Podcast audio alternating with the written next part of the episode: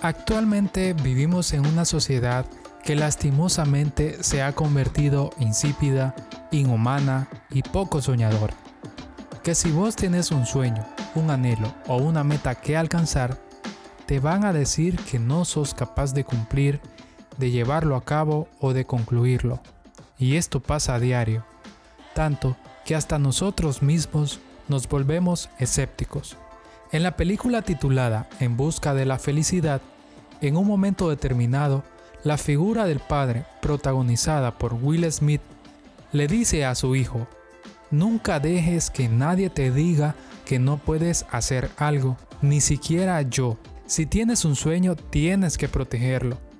Me sigue diciendo, las personas que no son capaces te dirán que tú tampoco puedes hacerlo. Y termina diciéndole esto, si quieres hacer algo, ve por él y punto. Y es cierto, a diario surgen multitud de situaciones donde algo o alguien trata de decirnos que no somos capaces y pasa tan seguido que lo terminamos adoptando.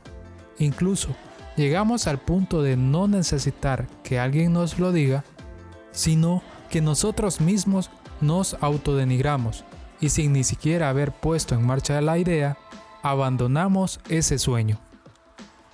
Muchas veces perdemos la oportunidad de nuestra vida, ya sea la carrera soñada, el emprendimiento de tu vida, el trabajo con el que siempre soñaste. Simplemente perdemos esa oportunidad porque una persona te dijo que no podés o que no lo vas a lograr. Nos hemos acostumbrado a vivir en una cultura en donde sobresalir o ser mejor en algo puede ser mal visto. Nos pueden tachar de presumidos o vanidosos y desmeritan el esfuerzo hecho para llegar a serlo. Incluso hemos llegado al punto que si esa persona sigue su sueño, lo calificamos como raro, inconsciente, le decimos que está loco porque no se detiene a pensar y medir las consecuencias que tendrá por seguir su sueño. Amigos míos, si hemos tenido este pensamiento, les digo que no es así. La persona que persigue su sueño ha pensado en todos los pros y los contra que va a tener. Me puedo imaginar que en su mente se ha figurado las dificultades que va a tener, porque sí las van a ver. Pero aún así, es que rápidamente se pone en marcha a pesar de las dificultades. Y eso es lo que lo diferencia, que a pesar de las dificultades que se le presentan, no abandona la mirada al frente, no abandona la mirada de su sueño. Y amigos, eso no es ser loco o raro, eso es ser valiente y decidido. En la Biblia encontramos la historia de Josué, el Señor le hizo un encargo a Josué después de la muerte de Moisés. Él le habló y le dijo que había llegado el momento de que él guiara al pueblo de Israel a la tierra que él les iba a dar. Y en todo este pasaje lo que resalta desde el versículo 1 hasta el versículo 9, lo que resalta en este pasaje bíblico es dos palabras, y valiente. Y lo podemos ver en el versículo 6 que le dice, sé fuerte y valiente, porque tú serás quien guía a este pueblo para que tome posesión de toda la tierra que juré a sus antepasados. Y en el versículo 7 le dice, sé fuerte y valiente, ten cuidado de obedecer las instrucciones que Moisés te dio. Y el versículo 9, que muchos de nosotros no sabemos, dice así, mi mandato es, sé fuerte y valiente, no tengas miedo ni te desanimes, porque el Señor tu Dios está contigo donde quiera que vayas. Si meditamos un poco en este versículo, Dios le da un mandato a Josué, a que sea valiente y que sea fuerte, pero también le da una promesa y le dice, el Señor tu Dios está. Y esta es la palabra clave en este versículo. No le dijo que estuvo, ni le dijo que estaré, sino está en tiempo presente. Y sigue diciendo, está contigo donde quiera que vayas. Amigos, no hay un esfuerzo hecho sin que sea respondido por Dios. No hay un trabajo realizado sin que sea recompensado por Dios. Y me podría decir, pero Pablo, yo llevo cuatro años haciendo mi trabajo de la mejor manera y no tengo una buena paga. Ni siquiera mi jefe me felicita por haberlo hecho bien.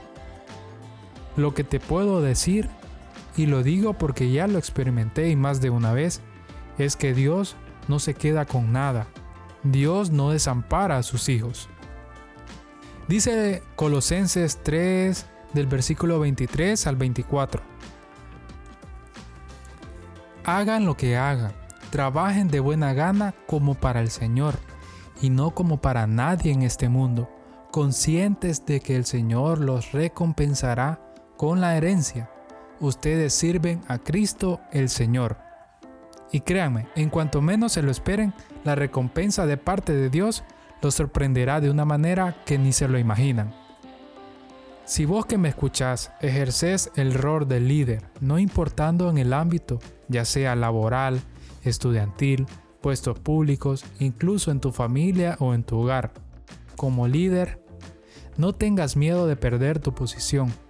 Dejar soñar al otro no quiere decir que nos van a dejar de respetar.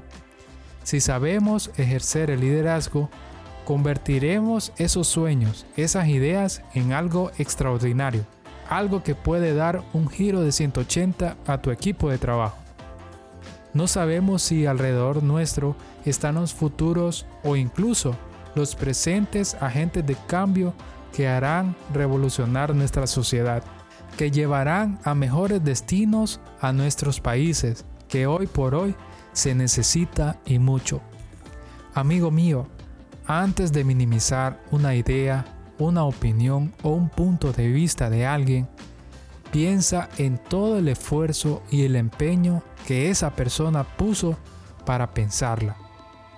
Seamos más humanos y menos saboteadores de sueños. Y por último, vos amigo que soñás con algo, que tenés proyectos en mente, que quieres, no sé, no sé cuál sea tu sueño, pero sea lo que sea, no dejes de soñar. Aléjate de las personas que restan en tu vida. Rodéate de personas que suman en ella. Y por último, nunca dejes de esforzarte y de ser valiente, porque el Señor tu Dios está contigo y es lo único que necesitamos.